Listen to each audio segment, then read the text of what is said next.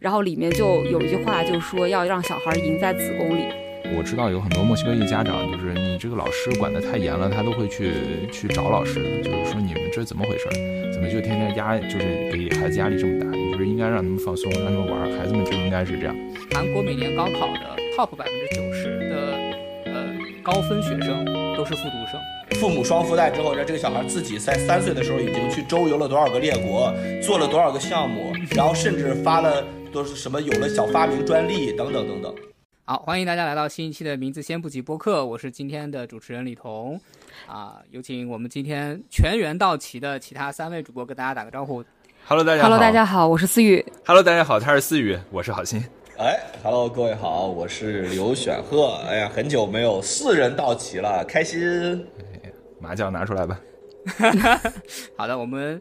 呃非常开心啊，终于在九月的第一个录制周期上跟大家能够全员团建啊、我们在八月份都发生了非常多的事情啊，这个欢迎大家去关注我们上个月的四期播客。什么鬼？然后呢，最近这个小朋友们和大朋友们都开学了，大家的感受是怎么样的？聊着聊着呢，我们发现一个很神奇的话题，就是哎，我们从二零二一年开始，这个教育部下发双减政策，然后到现在已经执行了两年了，包括前段时间，呃，全国各地纷纷召开了这个教育部双减政策落实两周年成果汇报的工作，特别是以这个北京市教育局为例，他们发了一系列的长达十篇的文章，然后我们就觉得这个很很神奇啊！这个教育部的这个双减政策落实到今天，到底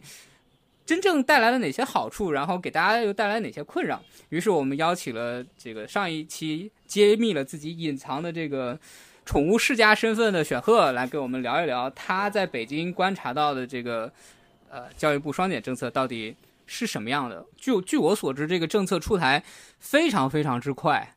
那你自己在这个算是泛教育行业吧，你能不能讲一下，就这个政策出台前后，整个大环境到底发生了什么变化？是你这个话问的好像我在我参加了这个双减政策的制定会一样，我还目前还还没有这个资格。但是我先首先跟大家说，就是在就是就是在你们看来，或者在绝大多数人看来，包括我当时看来，这个政策出的很急很快，其实不是。你仔细回忆一下，李彤，就是你仔细回忆一下你自己上学的时候，是不是就有减负这个概念？嗯，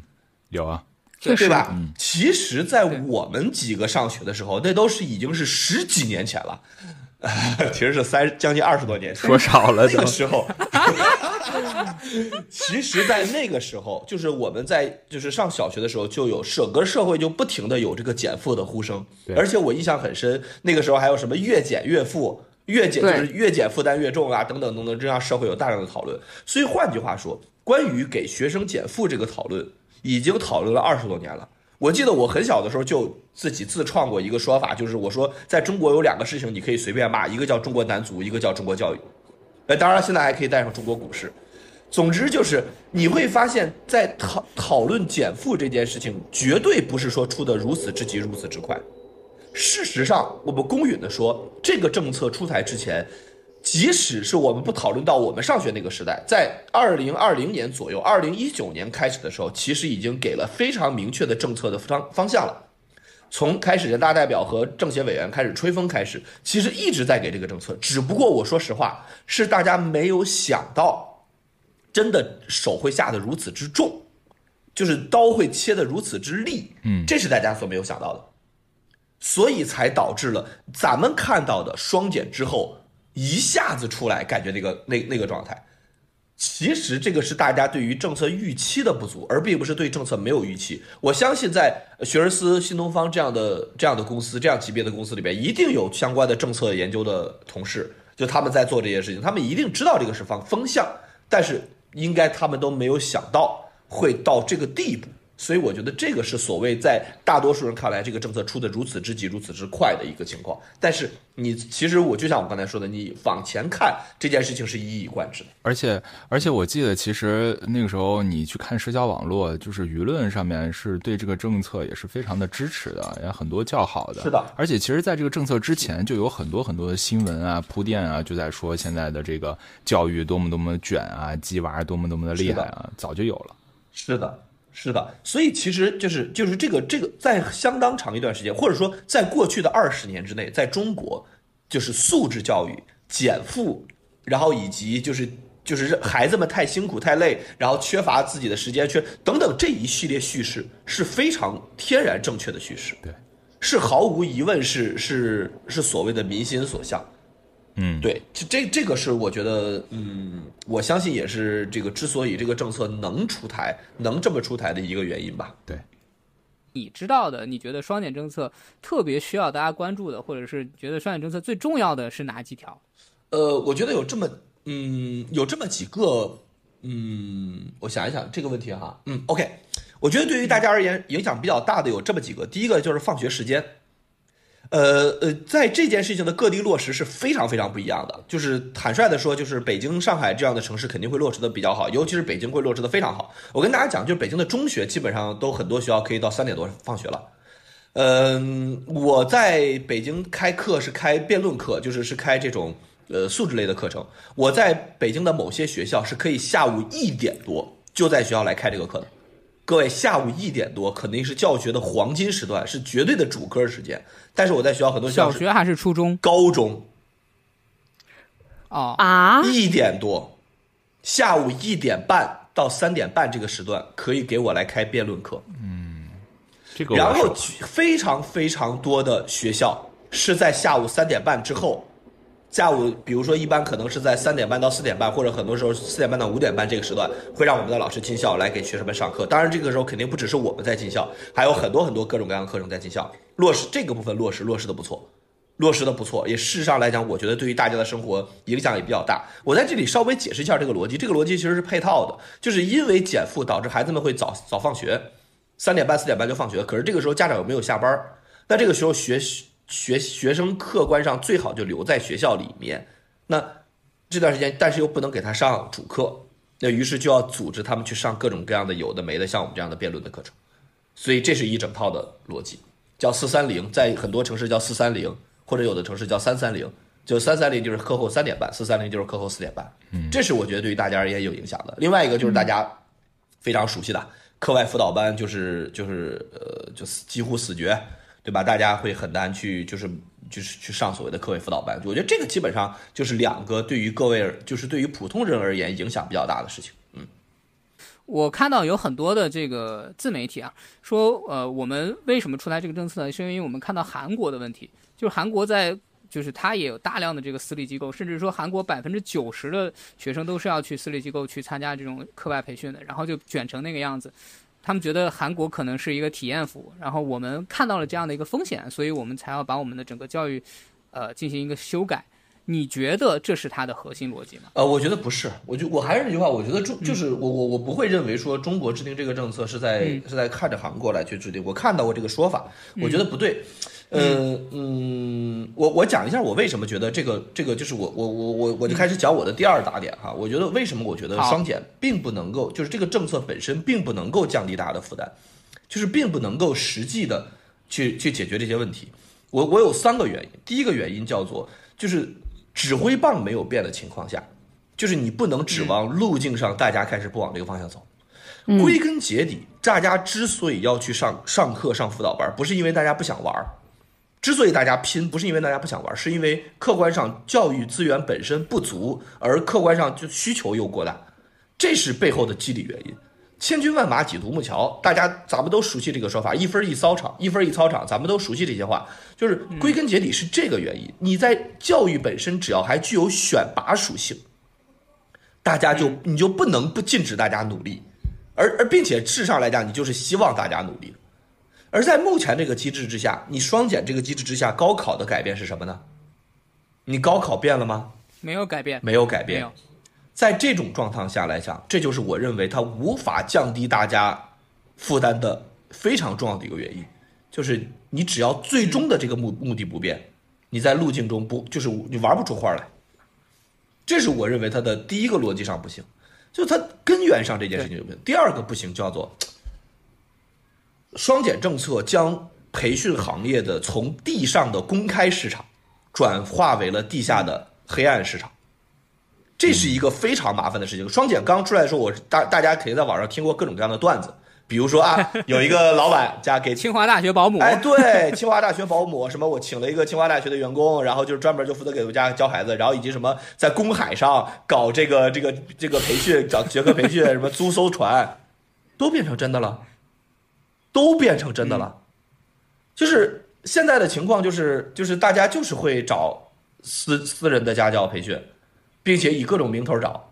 然后是，然后另外一个，我跟大家讲一个现象，就是这是我上个学期的时候去到上海那边跟一个校长，就是我们在推广我们的业务的时候聊到的问题。他说，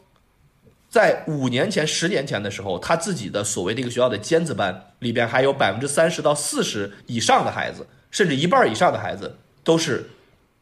平民孩子。所谓的平民孩子，就是他了解父母的好职业，就跟教育毫无关系，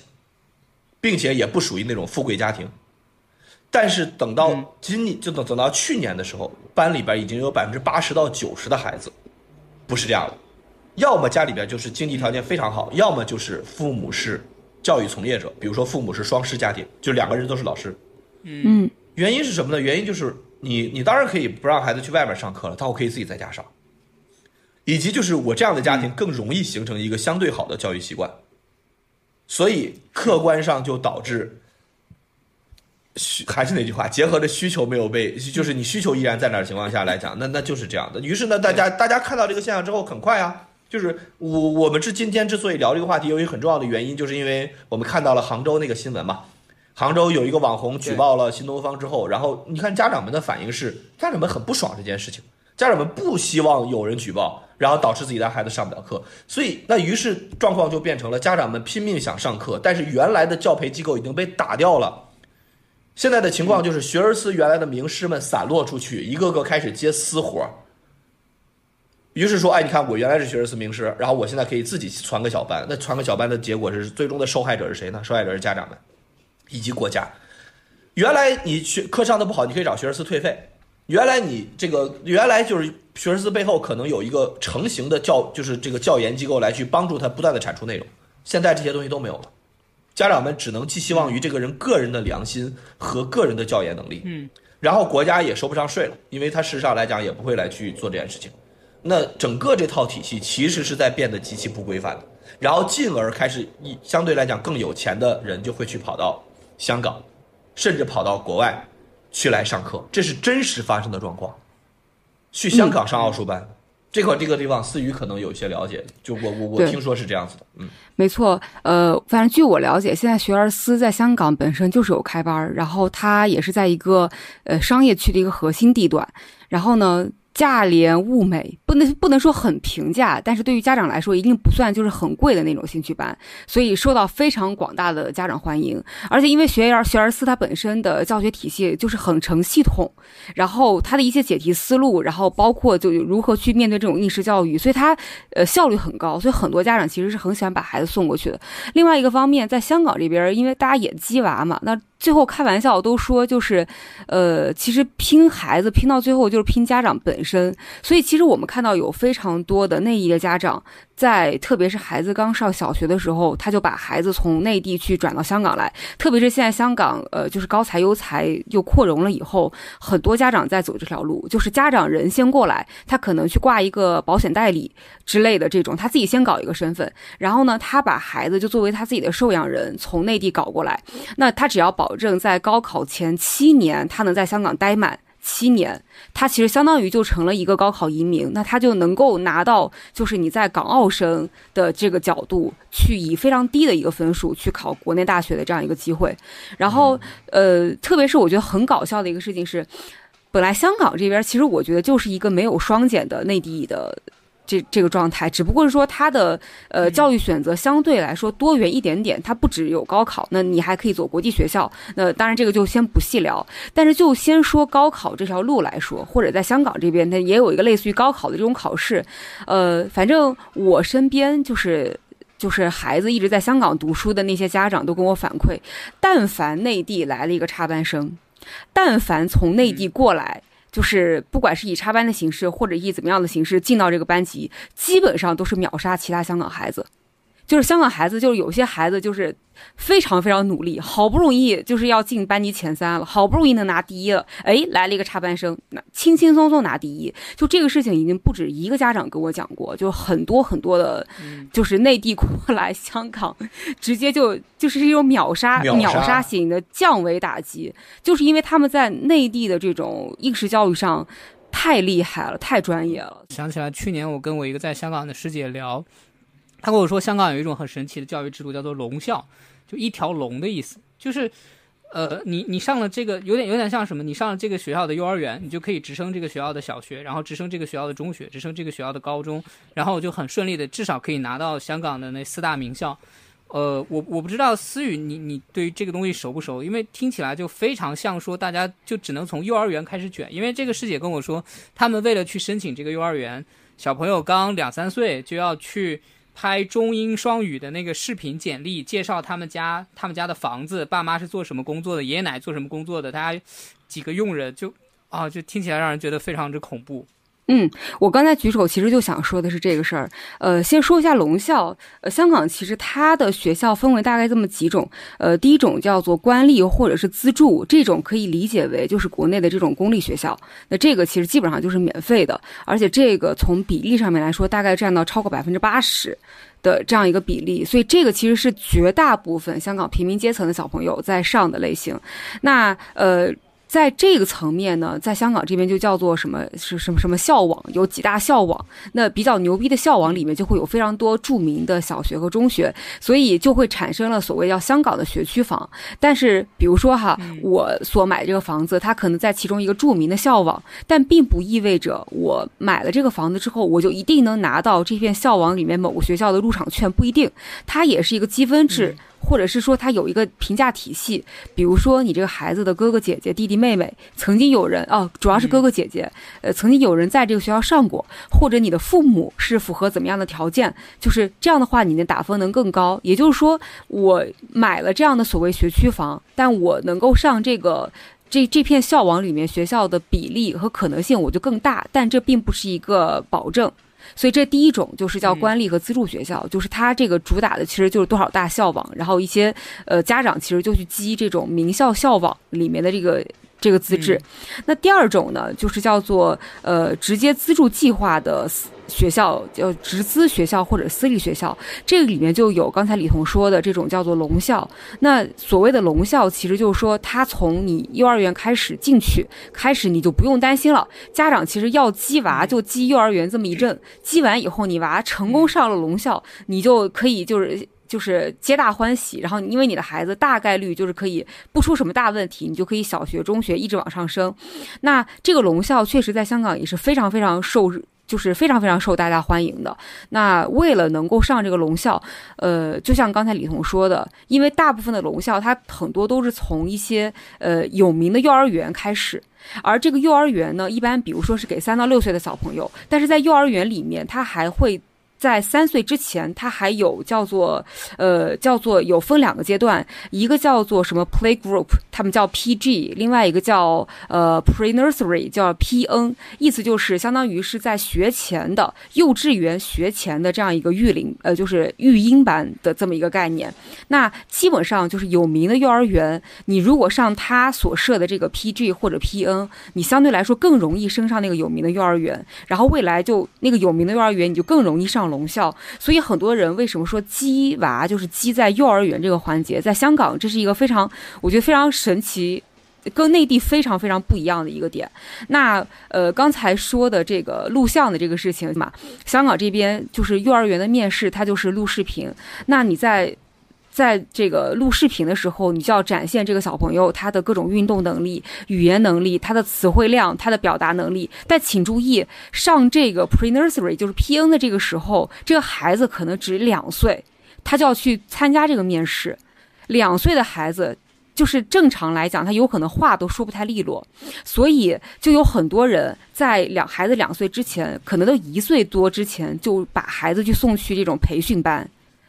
培没错，就是培训班。你可能会觉得很惊讶，就是哇哇塞，八个月的孩子就是话都不会说，就是站还站不起来，他能培训什么？他不是，他这种叫做游戏培训班，其实就是想要去培养孩子争取自己表现的能力。然后，所以这样的话，他能够在这种呃幼儿园面试过程当中，他能够比别的小朋友更积极一点，能够更多的得到面试官的青睐。所以他的这个培训班的核心目的就是在这里。那为了能够上这种培训班，为了能上这种呃就是这种幼儿园，因为你知道，比如说我现在卡两岁，如果你是两岁就是一月份生的，和你是八月份生的，其实对于孩子来说差了八个月。但是像选赫，你可能知道，就六六他在两岁。一个月和两岁八个月的时候，他的认知能力和他的个人小朋友的个人素质是完全不一样的，所以甚至有很多家长就在卷，就是生孩子这个日期，就是他在自己怀孕的时候就算好了，就是我一定要在某一年的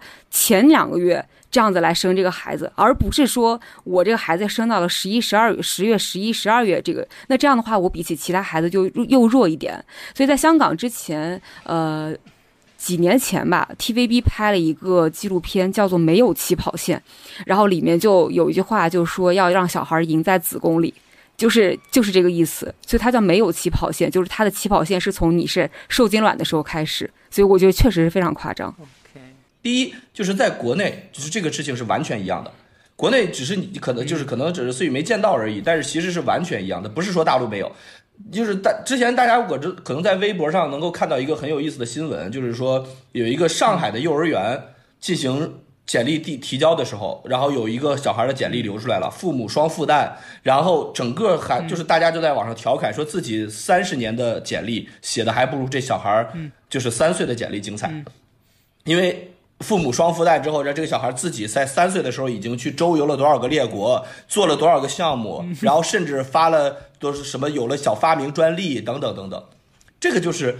呃，这个就是其实非常接近香港当时就是就是你刚刚说到龙校这个状态。而且大家有没有观察到一个现象，就是我不知道在香港或者说在深圳那边是不是这样，在北京有大出现了更多更多的所谓十二年一贯制学校，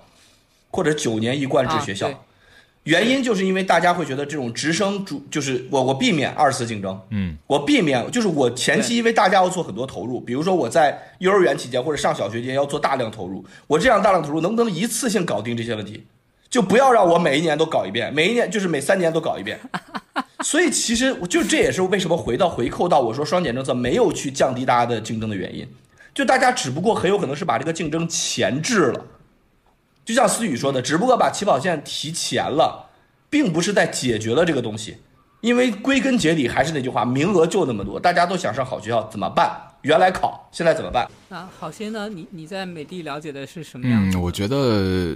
首先像这种龙校啊什么的，这这个其实在美国是完全一样的，只不过他可能更倾向于看你的钱吧。就是一般这种学校都是非常好的私立学校，进去以后一年都是呃大几万美元的，然后一个孩子一年大几万美元，你生两三个孩子的话，你可以想象一下嘛。就是这这只还只是学费，不包括一些其他的费用。在香港这边，我能够观察到的情况是，呃，他呃不能叫我观察，或者我听说到的情况是，他其实不管是哪个类型的教育，呃，特别是以这种私立学校和国际学校。为首吧，他就会特别特别注重，就是真的所谓的叫素质教育，就是小朋友他自己独立思维的这样一些锻炼，他自己自主学习能力的这样一些锻炼，所以他和纯应试其实还是呃不一样的体系。嗯，当然，即使是这样的学校，就孩子们也卷的不行。就是我没有听说哪个孩子不上课外辅导班，基本上都是什么马术呀、什么手球呀、然后网球呀、游泳呀，就是高尔夫呀。而且为了很多家长，为了他在升学上能够更有优势，呃，都倾向于去选择一些更为小众、有可能就是资金门槛更高的这样的一个项目，帮助他去拿一个更好的奖项。这样的话，他在升学上他能有一个别的小朋友没有的奖杯。所以说白了，就是大家开玩笑说，就是这个鸡孩子最后其实都是拼家长，就是拼爹拼妈。然后，就是他就开玩笑说，就是鸡娃不如鸡自己，就是自己要牛逼了，你的孩子才有可能被击到，不然你的孩子就是你就只学个钢琴，就是一块砖下去，就是能砸死十个学钢琴的。就这个，你孩子想脱颖而出，其实是非常非常难。OK，那听起来好像在香港，即使是跟呃内地没有太大区别的这个包括联考制度啊，包括他走国际学校这条路，呃，因为我在深圳观察到，其实也是一样的，走公立就是家长决定走公立这条路呢，就会，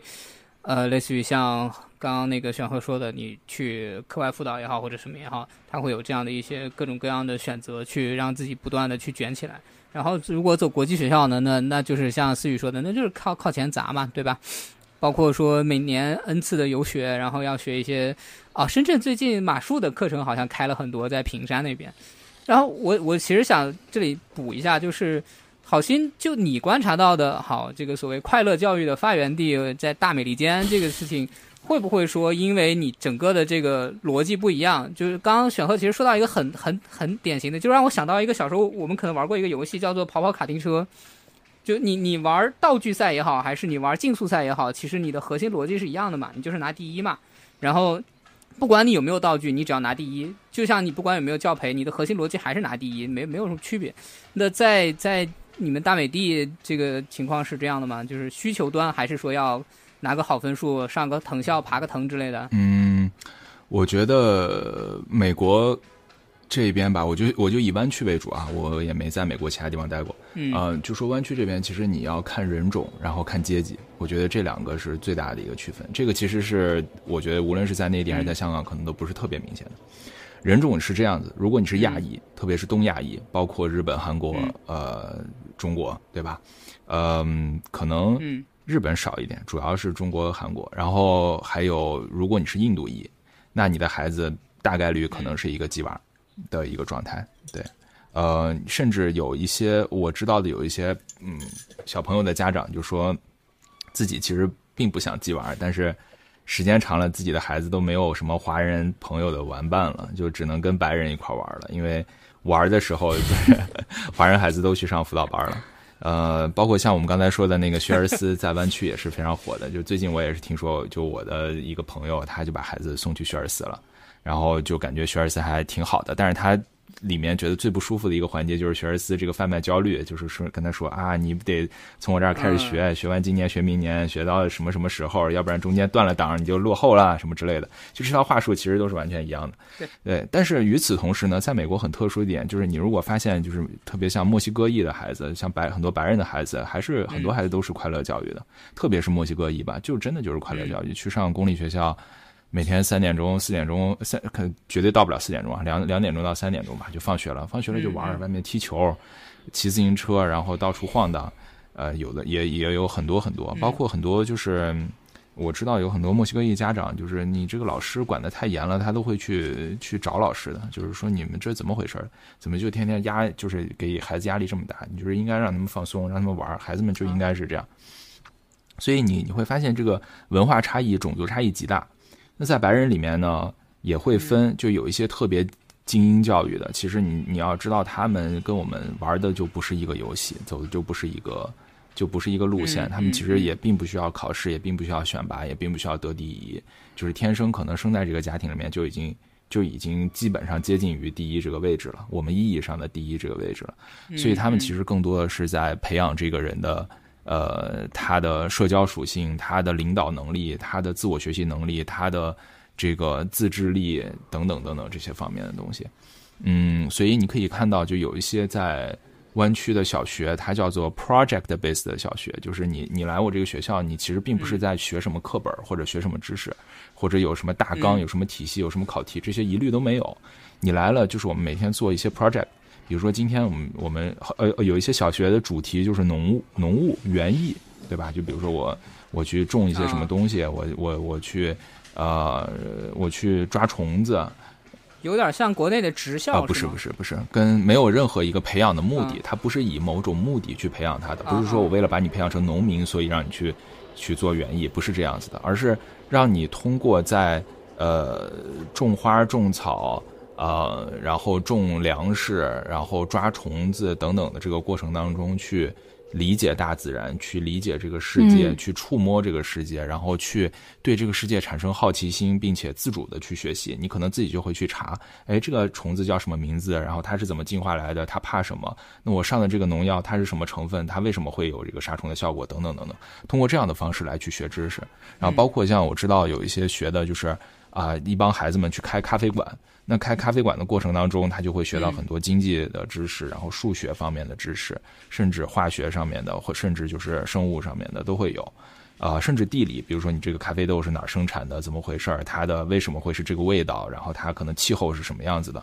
顺便就把地理学了。所以这是这帮人可能是这么去学习的。嗯所以就是呃，我觉得在美国可能就真的像我之前说的吧，大沙拉吧，就是他们大家各种各样的学习方式都有，学而思的也有，然后这个素质教育的，比如说什么马术啊、高尔夫啊，然后你去看那个冬奥会里面，谷爱凌我就不说了，你看那个呃滑冰队。就是花样滑冰，嗯都很多都是湾区的孩子。你一查他们，就都是湾区的孩子，那就是华人为了卷、卷这个呃体育项目，就去卷这种小众的嘛，就是美国白人不玩的，那最后就卷卷成了滑冰这种的也有。然后包括就是这种。呃，这种公立教育了，素质呃，就是快乐教育，纯纯快乐教育，每天就是傻吃傻乐傻乐呵，这种也也有。然后精英的白人教育也也是有的，所以就是非常非常的丰富，什么样子的都会看到。那看起来似乎说，呃，核心的问题还是在于说，我们现在的社会的主流的思想是只有一种的思想，那就是类似于刚刚选和说的，我们的需求就是高考，所以大家也只有这一条路可以去走。所以你有没有双减政策或者双减政策执行到什么程度，其实是不影响我们整体的一个大方向，就是让我们的小朋友能继续在整个的这个高考的排名的时候能往上挪一位。那好，那既然是这样的话呢，选哥，你觉得说，既然双减政策本身是有一定的问题的，那你觉得正确的做法应该是什么呢？呃，我我我我个人在这个问题上的思考，我可能有点暴论啊。我我说实话，我整个可能今天的东西都有点暴论。我认为，我认为这都就是刚刚思雨和好心讲到的事情，其实是反而是让我觉得不能引入到中国的事情。我反而觉得这件事情很痛心，就是我会觉得，就是大家好像在中国里边天然的认为以高考为指挥棒。你看刚才好像似乎我说，哎，高考指挥棒没改啊什么的，那后边也都改不了。好像大家天然的认为我应该是反高考的，或者应该反对这样的单一化的评价体系的。我不是，就是我其实非常支持，也非常认可中国的这套评价体系。我觉得就应该这么评价。嗯，就是这叫明确的评价体系，这根本就不叫什么单一的评价体系，这叫明确的评价体系。那些叫做模糊的评价体系。好，请问今天你在选一个孩子上藤校的时候，你到底在看他什么？你看他 SAT 成绩，对吧？你还是看他什么？你还看他乱七八糟的家世背景，再看他有没有有没有出去去玩那些植，就是那个那个那个植物学的那些玩意儿，有没有去到地到到全世界做志愿者，有没有去学钢琴，有没有学马术？这些事情成为了综合的评价体系，换句话说，也是模糊的评价体系。甚至还有这是我认为种族比例。双减导，嗯是的，这是我认为双减导致的第三个，我认为根本无法减轻负担的原因，就是在双减之前，或者说在之前的叙事逻辑里边，大家虽然讨厌就是应试教育啊，什么讨厌这些东西，可是大家非常明确的知道，我家孩子只要题能做好，就一定行。嗯所以原来的家长反而没有今天这么累。原来的家长只需要搞定这一件事情，就是我家孩子怎么样能够把单词背下来，怎么样能够把数学题做出来，怎么样能够把语文作文写好，我只需要搞定这一件事情就可以了。这是原来的家长。你想象，你想一下，咱们上学的时代，咱们不上辅导班吗？一样都上啊，学英语啊，都上啊，什么剑桥英语啊，什么乱七八糟的，我我全都上上的过呀。上的上的，这个别这个不降，绝对是大多数人都上的。对，这这大多数人都上过的，我我我我无所谓，就是我觉得肯定是就是还是有这些东西的，因为这不是突然突然从零开始出现的。那到现在的问题是，家长们现在要操心，就家长们现在变得非常的难受，因为家长们要学很多很多东西，他要搞明白哪个马术老师好使，他要搞明白哪个辩论赛含金量高，他要搞明白哪个编程是真的编程比赛，他要搞明白态度，所以家长比原来累了很多。你就是真的是这样，家长们现在变得很累，尤其是那些妈妈们，我的天呐，真的是非常夸张。就是家所谓鸡，就是思雨说鸡娃不如鸡自己，为什么会有这种说法？就是因为家长必须要变得很强，他已经过了那种傻砸钱就可以的时代了。于是家长们就要就是要甄选课程，要拉班。我跟你说，我现在的很多教学班都是家长自己拉起来的。你想这家长多不容易，为了想让自己家孩子上个上个班，他觉得这个课好，他于是怎么办？他得自己帮我去拉人。嗯，所以家长现在很累，所以这个是我认为双减没有降低大家负担的第三个原因，就是由原来明确的评价体系变成了相对模糊的评价体系。我再给大家讲一个案例，比如说小升初，小升初原来很简单，就是考试。从我们上学的时代，小升初已经基本上不考试了，但是各个学校都在偷偷考试。考试就很简单，也很明确，你家孩子行就是行，不行就是不行。现在不是了，现在叫做递简历。怎么样的形式呢？就是我说出来，肯定有很多听众都都知道，就是学校明确的说我不收，于是各个家长们就偷偷的在一个时间段之内，把自己的简历往那个门卫里塞，学校就会从这些从实际门卫里塞进来的简历里边去面试孩子，这就是现状。然后，但是这个简历里边写什么呢？因为你又中小学阶段你不许考试，不许排名，乱七八糟什么都不许，这不许。原来原来你知道这件事情怎么样吗？学而思有一个数学等级考试。我我这里真的不是在给学而思打广告哈，新东方也有，好吧？就是有这种数学等级考试，然后考试这个东西，因为它够公允，它也够权威，它考出来的结果也够有意够有意义，学校们就都认了。于是嘛，家长们就要去参加这个学校的这个考试，于是形成了一个商业逻辑闭环，大家都考考试上课，然后进一步考试拿更高的成绩，然后上一个好一点的学校。好不好我不说，至少我简单的说这是明确的。现在家长们不知道要干什么。于是家长们到处参加各种一切能拿到评价证明的活动，这个英语考试，那个作文大赛，这个数学等级考试，等等等等等等，他搞一大堆这些有的没的的证，然后最终怎么样，全都塞到那个简历里边，然后以期望于看这个学校万一看上点什么，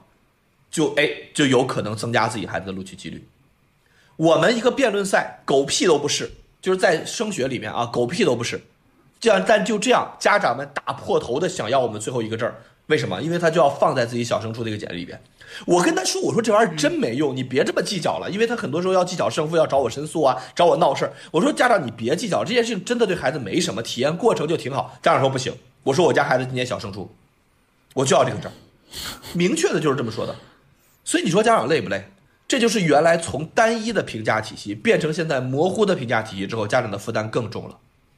因为他不知道要考什么，所以他什么都要，从原来的非常明确到现在的不明确，这是我觉得归根结底，之所以双减无法减轻大家负担，大家越减越累的原因。嗯嗯，就是所以说你说 OK 是呃对对不起，我再说一句，所以说起来那些美国的这些申请制啊什么的，我觉得我不认为这件事情是好的。导致的结果就是有资源的家长，就像刚才思雨讲的那种，会会会想一大堆办法把家把孩子直接过渡到香港去搞一个身份。有厉有厉害的家长就可以在在美国那种搞那种所谓的这种就是这种什么社会实践啊什么的，开咖啡厅啊这些东西看起来都非常非常好的东西。那没有没有资源的家长怎么办？没有钱的家长怎么办？就是那就明明原来可以去去去好好学习的，现在这条路几乎就。就不太存在了，或者说就被大幅的缩。我不知道你们啊，反正在我小的时候，是北京是没有什么学区房这个概念的。你是不是想上四中？你没有必要是你家非要有钱买一个四中旁边的房子，不是的，考赢它，分数够你就能上。这是我过去的我的人生的，就是原来上学的时候是是这样的。你只要考赢它，你只要考到足够的分数，全北京市的最好的学校你任挑。问题现在就是就是现在结果到现在的情况下不考了，不考了之后，那那那还是有一些人会任挑学校哦，那这些人的情况就会相对而言比较微妙了，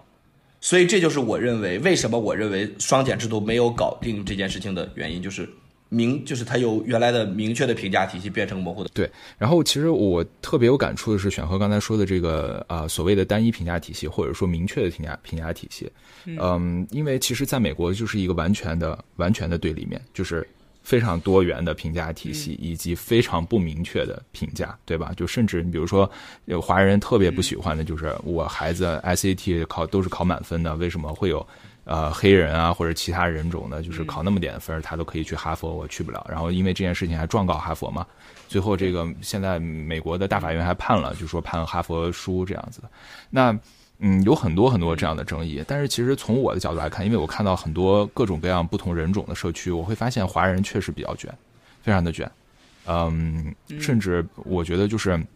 就是特别希望通过通过努力来获得超越自身阶级或者至少保持自身阶级的一个一个地位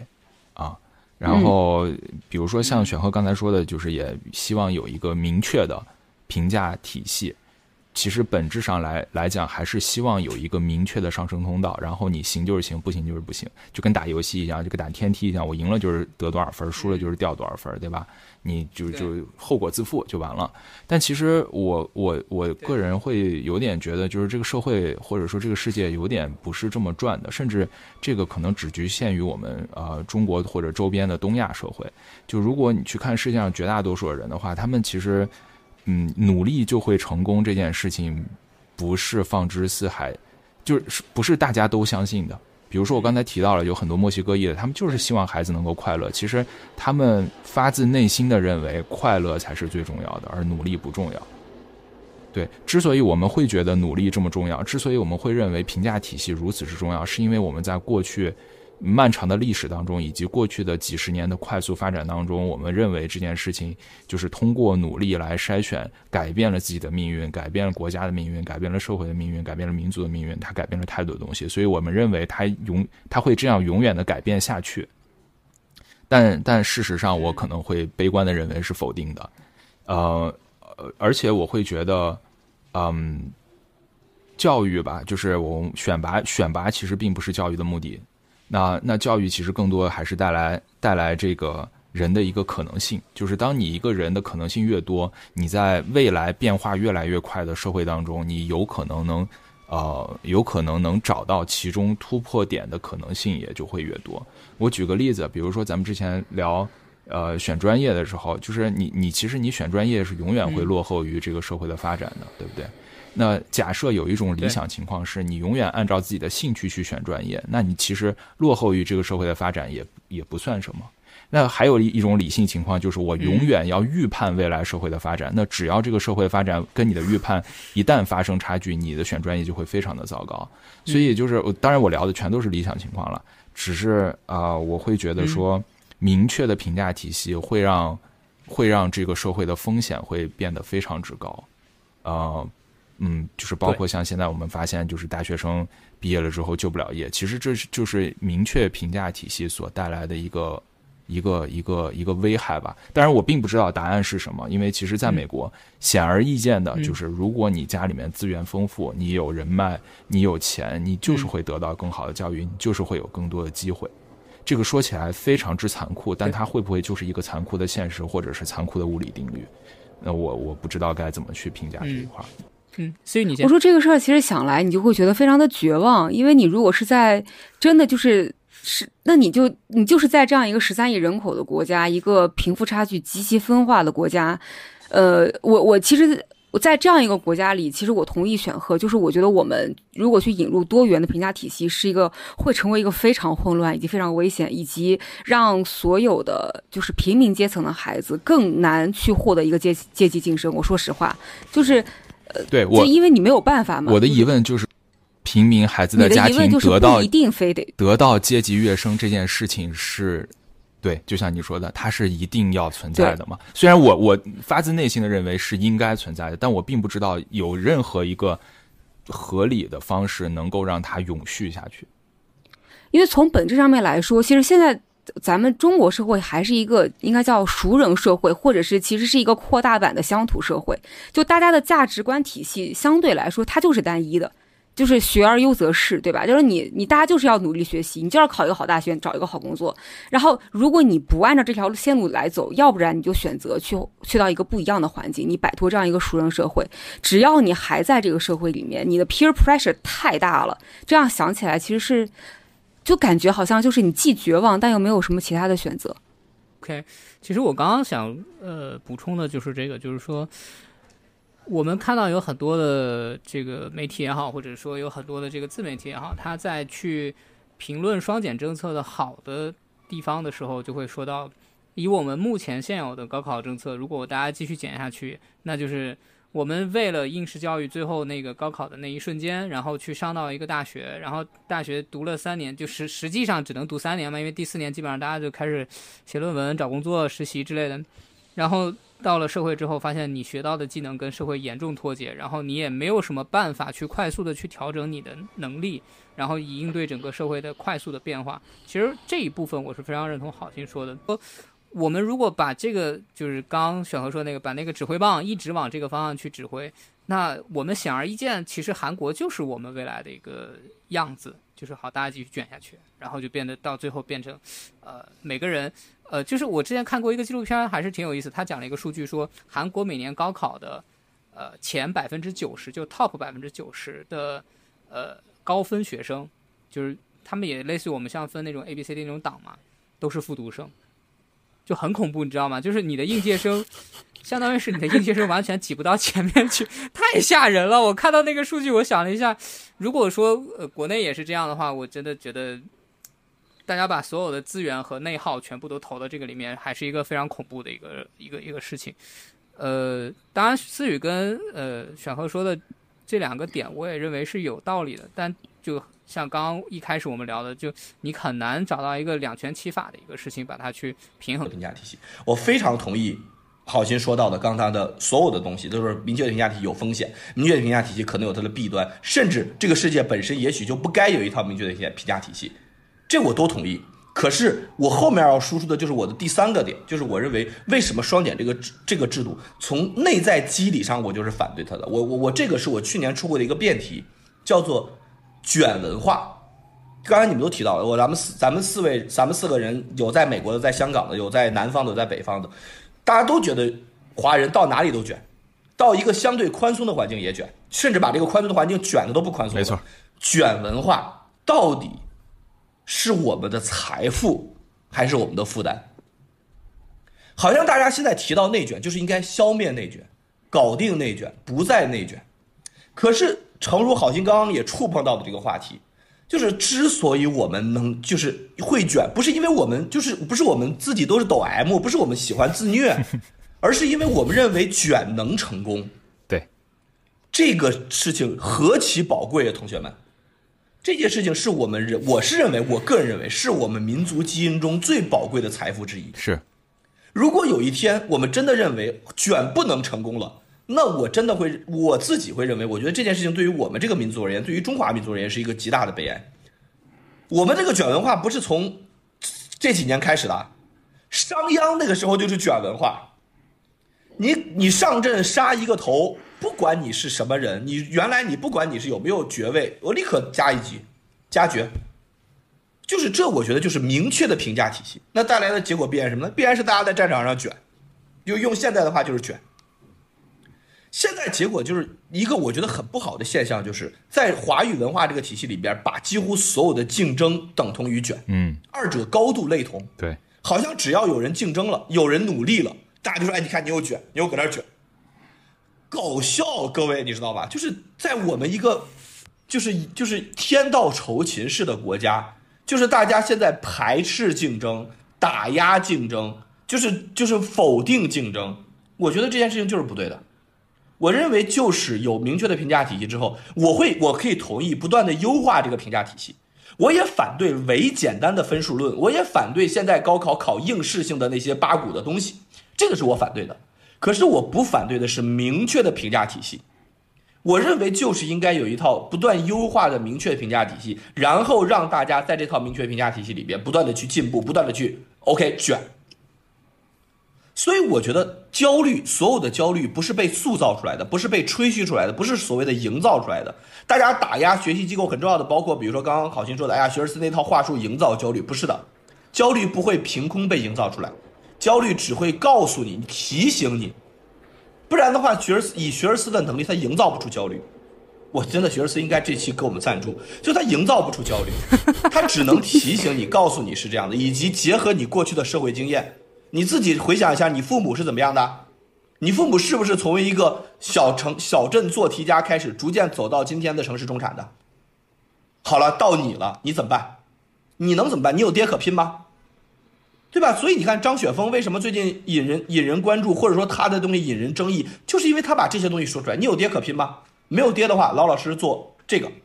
有爹可拼去做那个。他把这个背后残酷的东西说出来。可是这个东西，就是我认为，就是中国一定要去极力的避免这件事情，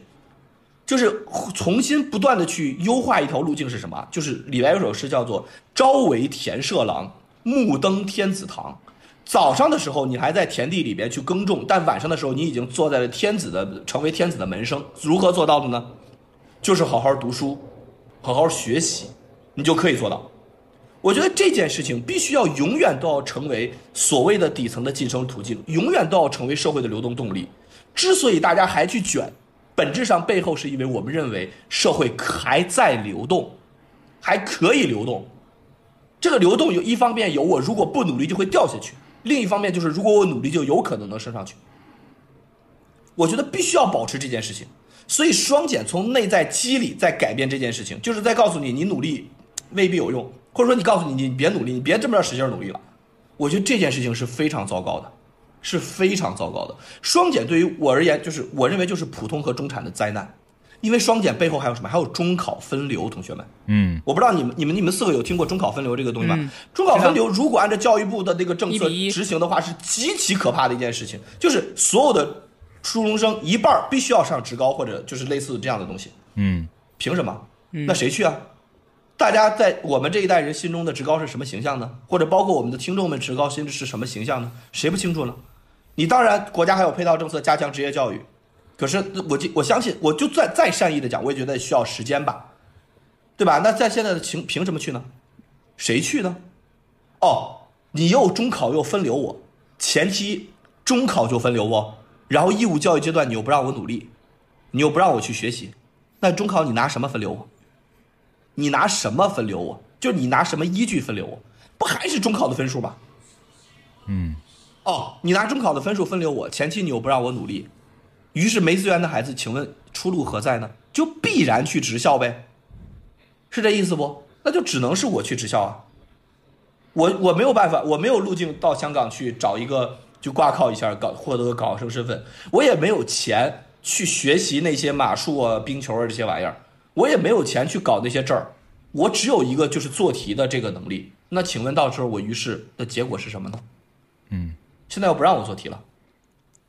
我这所以我就回应为什么李彤说，哎呀，你为什么我一个搞素质教育的人，我对于这个学科教育的双减如此之之感触之深，就是我我真的是发自内心的对这件事情的愤怒，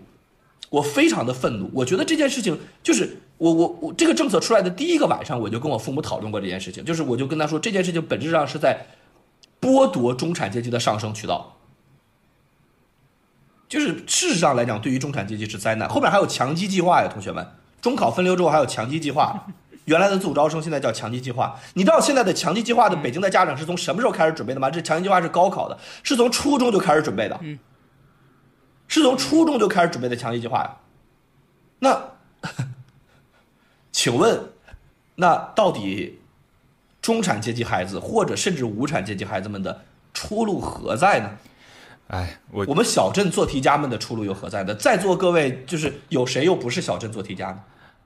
我觉但现在社会上挑起这件事情的嘲讽，我真的觉得非常的令我胆寒，真的是令我非常的胆寒。我我觉得，我我觉得其实我觉得其实啊选和挺好的回答了我的问题。啊，我自己也在想，选和说段这段话的时候，我就在想，为什么《流浪地球》会是中国科幻？为什么其他国家的科幻永远都是一个英雄来救人，而而而中国科幻是大家一起努力把地球给推走，就是永远是用另一种角度去想的。那可能这个就是我们刻在民族基因当中的一个东西，从女娲补天大禹治水开始，可能就一一直是一以贯之是这样子的。啊、就好像长城也不是一个人修出来，是所有人一起修出来的感觉一样。所以，呃，我当时的担心是，就是我的担心其实是一致的，就是我在想，为什么我们这么卷，而其他人都不卷？那其实选赫很好的回答了，那我们的特质就是卷，对不对？啊，为什么其他人不喜欢我呢是？刻在我们刻在我们文化基因里的事情，因为我们觉得卷有用。没错儿，没错儿，就是我们始终卷有用，所以我们始终认为，我们永远都相信卷是对的，我们相信努力是对的。那天道酬勤，那为什么这个世界上这么多国家不喜欢我们呢？发达国家不喜欢我们，不发达国家也不喜欢我们呢？因为他们都不卷啊，我们都把他们卷到了，那可可不就不喜欢我们，对不对？他们被我们逼着要去做一些事情的时候，可不就不喜欢我们？那确实，我觉得从这个角度来讲，嗯，这个这个这个道理是对的，嗯，但但其实我也想提供另外一个呃角度吧，就是我觉得努力肯定是对的，但是啊、如果只是低着头努力的话，就有刻舟求剑的嫌疑。啊，那你把这个州都刻爆了，你也你也找不到那个剑，对不对？所以就是在在努力的同时，我觉得应该找对找对方向，并且留有一定的余地，而不是使出百分之一万的劲儿，而是可能使出百分之八十的劲儿。那你留百分之二十的余地在那儿，用你的灵活性去换，就是用你的一些所谓的能力、一些 capability 去交换一些 flexibility。为什么我会强调这一点？因为我是一个科技从业者。我其实是亲眼见证了科技的发展和变迁，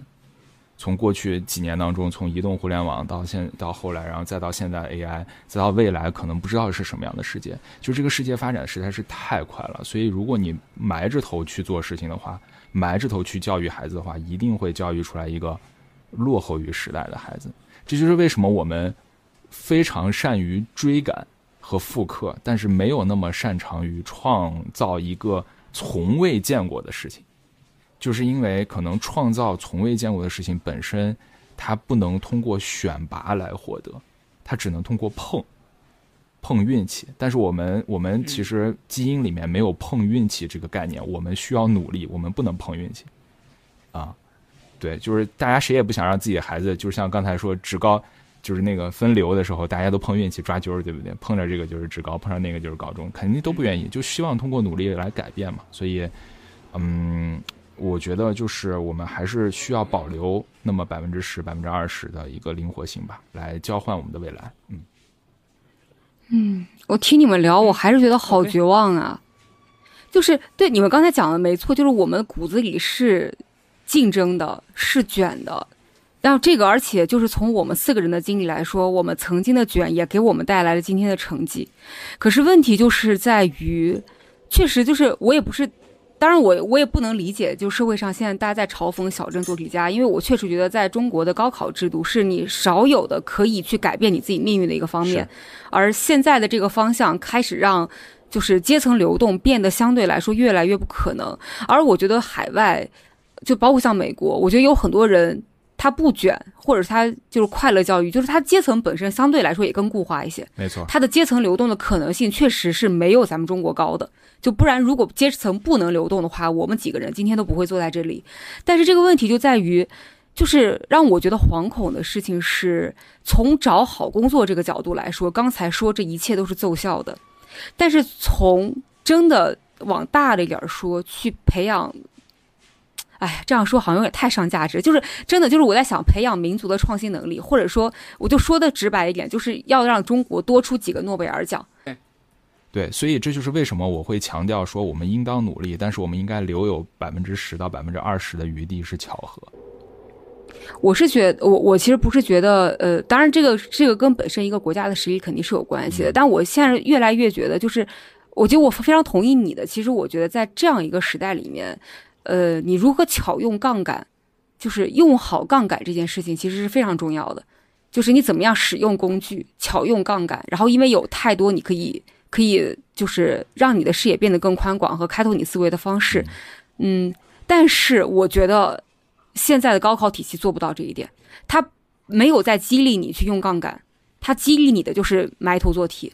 这个是我觉得其实让我觉得很绝望，但是你又不得不去卷这条路的一个。一个方面，呃，在这个问题上呢，我我觉得是这样，就是这就是要调整高考机制，而不是否定高考机制。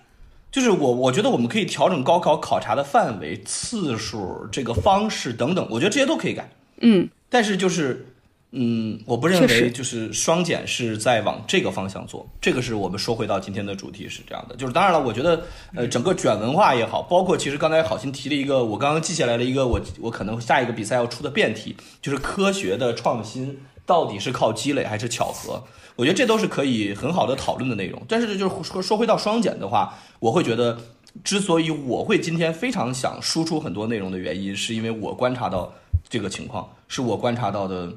非常令我觉得很绝望的情况，我观察到的就是，嗯，就是就是底层的孩子们的上升通道在不断的被，呃，被关闭。我觉得还是有一些让大家引人深思的地方吧。从最开始，就像我这样一个，因为我自己本身刚结婚，也没有暂时也没有想要生小孩的打算，所以我离教培或者说离教育这个行业比较远。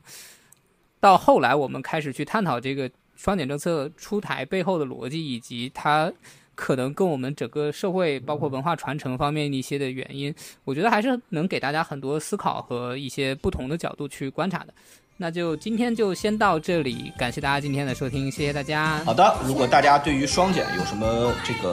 呃自己在城市中的故事或者自己孩子的故事，也欢迎在评论区中跟我们交流。拜拜拜拜拜拜拜。